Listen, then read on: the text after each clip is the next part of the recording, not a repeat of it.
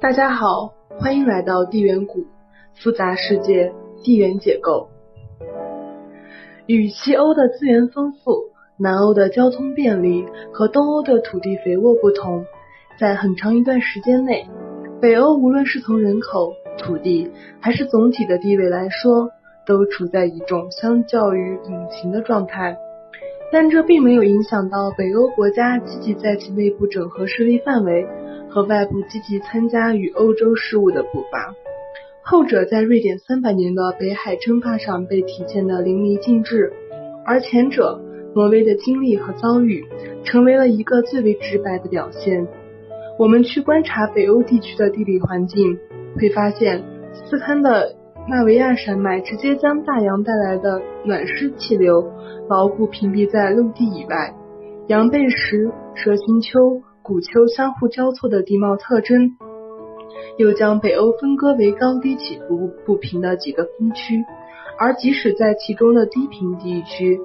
其地理优势也多为台地和蛇鱼山地。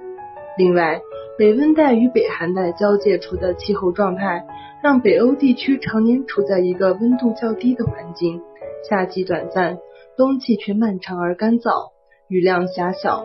这种种客观原因。对于原始的农业和畜牧业来说是致命的打击，这点也直接导致了在很长一段时间内，北欧地区并没有成为古代人类繁衍的首选之地。现在我们所能了解到的关于北欧最初的历史，来源于闻名遐迩的维京人，他们大约在公元八世纪晚期到公元十一世纪活跃在欧洲大陆的沿海地区以及不列颠群岛，而也就是他们。在这漫长的三百年中，基本构建起了北欧人类社会的雏形。虽然在一定程度上，与其说他们是第一批原住民，倒不如说他们只是将这片土地作为自己临时的营地和物资的集散地。毕竟，主要维持他们生计的还是针对欧洲大陆各个国家的掠夺。虽然在传统观念中，我们经常将北欧五国并称。但相对于存在感薄弱的冰岛，以及文化血缘更加接近于东欧国家的芬兰、瑞典、丹麦和挪威，才是真正意义上的北欧传统国家，而他们也直接继承了维京人的遗产。随着对欧洲大陆的不断侵袭，传统基督教信仰和欧洲的先进文明逐渐渗透到了原始维京人的社会体系当中，并且慢慢的开始改变和影响他们。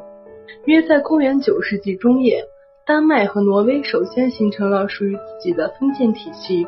在之后的公元十一世纪左右，瑞典也紧跟其后建立了独立国家。自此，北欧民族的雏形被完整的构建起来。正因瑞典、丹麦和挪威同出一源，他们之间关系密切，这点在丹麦与挪威的关系上体现的最为明显。在相当长的时间内。虽名义上分属两国，然而在实际上，丹麦和挪威相互之间以国势的强弱决定对此的依存关系，亦或是丹麦奉挪威为宗主，亦或是挪威奉丹麦为宗主。而相对于与欧洲大陆隔海相望的挪威，丹麦在很大程度上具有地缘上的优势，紧邻德国，陆地上交通更加便利，欧洲大陆最先进的文化传输。也能以最快的速度进入到境内，同时源自北欧维京人的先进航海技术，也让丹麦人在大洋航行方面更为快捷和熟练。在丹麦人拥有双重的制胜点，并且垄断了来源大陆文明的交流渠道后，挪威位居孤岛之上。尽管土地面积和人口数量并不逊色于丹麦，却时常处于劣势。在整体的博弈中位于下风，这点在公元十三世纪时发生了改变。根本原因在于欧洲整体的局势发生了改变。在黑死病带来的直接伤害逐渐消散之后，它所带来的客观负面影响日益显现的浮现出来。其中最大的问题就是欧洲人口的大规模下降，导致劳动力短缺，商品贸易的市场衰退。在这种情况下，原有的小农生产结构和封建商业流通模式受到了最大程度的冲击，小规模的商业群体抱团取暖，相互之间合作构建出大的商业集团和联盟，就成为了普通商人首选，也几乎是唯一能够生存下去的方式。而随着资产阶级的实力不断抬升，商业集团拥有了更多的话语权去参与政治，乃至于在期间起到举足轻重的作用。这种同盟方式也从商业化转为政商结盟的大型同盟。同时，以德意志北部城市为主体的汉萨同盟建立了。很快，他们就显示出自己强大的实力。此时，跟汉萨同盟正对抗的正是丹麦。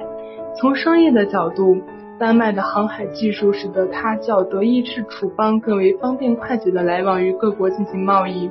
从军事的角度，丹麦作为统一的王国，位于德意志北方，拥有地理和军事的优势，可以快速打击竞争对手。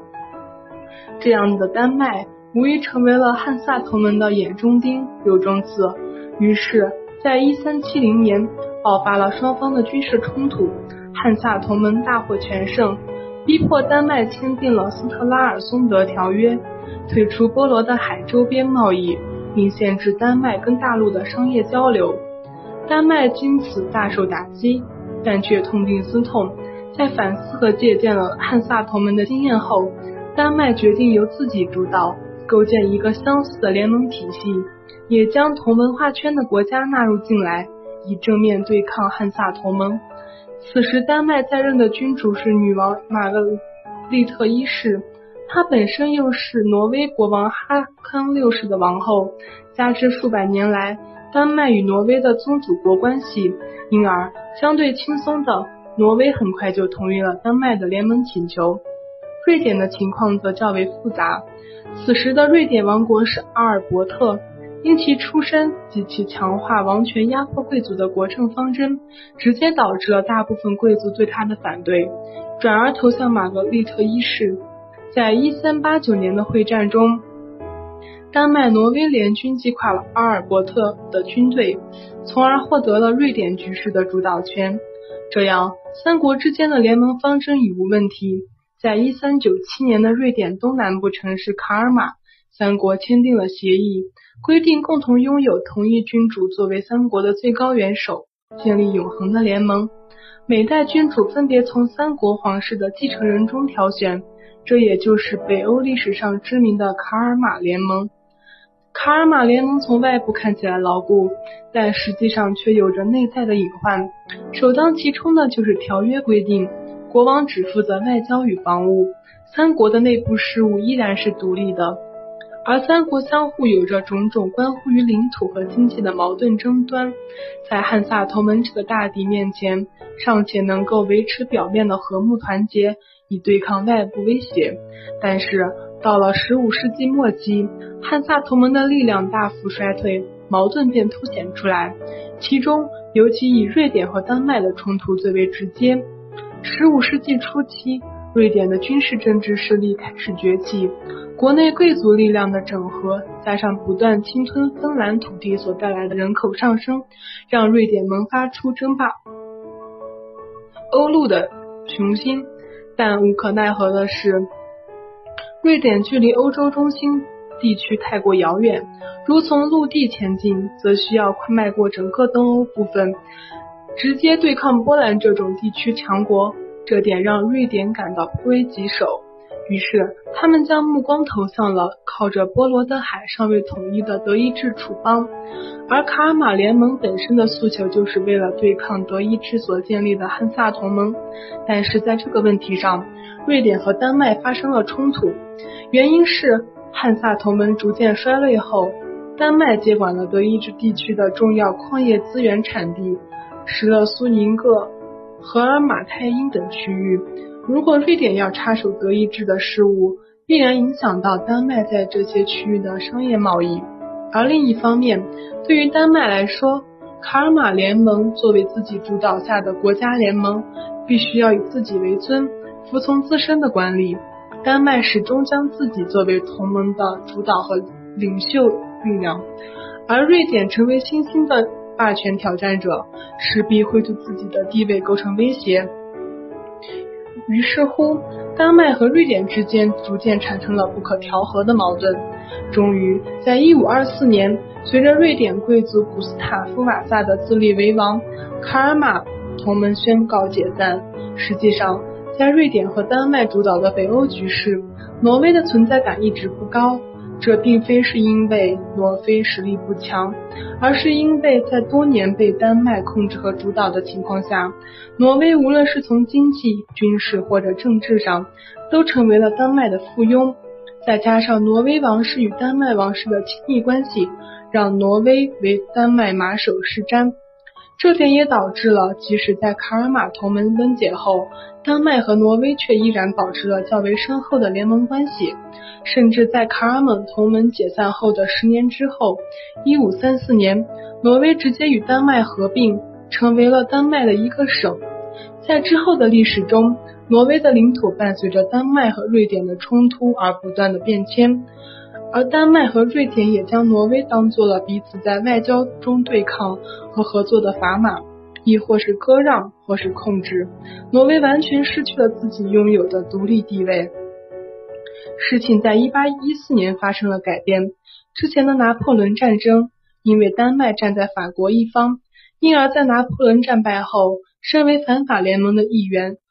瑞典逼迫丹麦签订了基尔条约，将挪威彻底归于瑞典，而瑞典则以波兰西北部的西拉波美尼亚交换。瑞典据此条约，打算将斯堪的。纳维亚半岛归于自己的完整统治下，但是之后的维也纳会议，欧陆列强把西波美拉尼亚划分给了在对抗拿破仑过程中立下汗马功劳的普鲁士，吉尔条约破产。而挪威人见丹麦实力衰退，遂宣布独立，选拔出克里斯蒂安·弗里德克作为挪威王国，这就是挪威在近代的首次独立。然而，仅仅维持了五个月，瑞典的大军击败了新生国王的武装抵抗，逼迫克里斯蒂安·弗伦里德位退位。自此，挪威与瑞典合并，而挪威的下一次独立就要等到数十年后的一九零五年了。关注我们，生活更有世界。感谢您的收听，我们下期再见。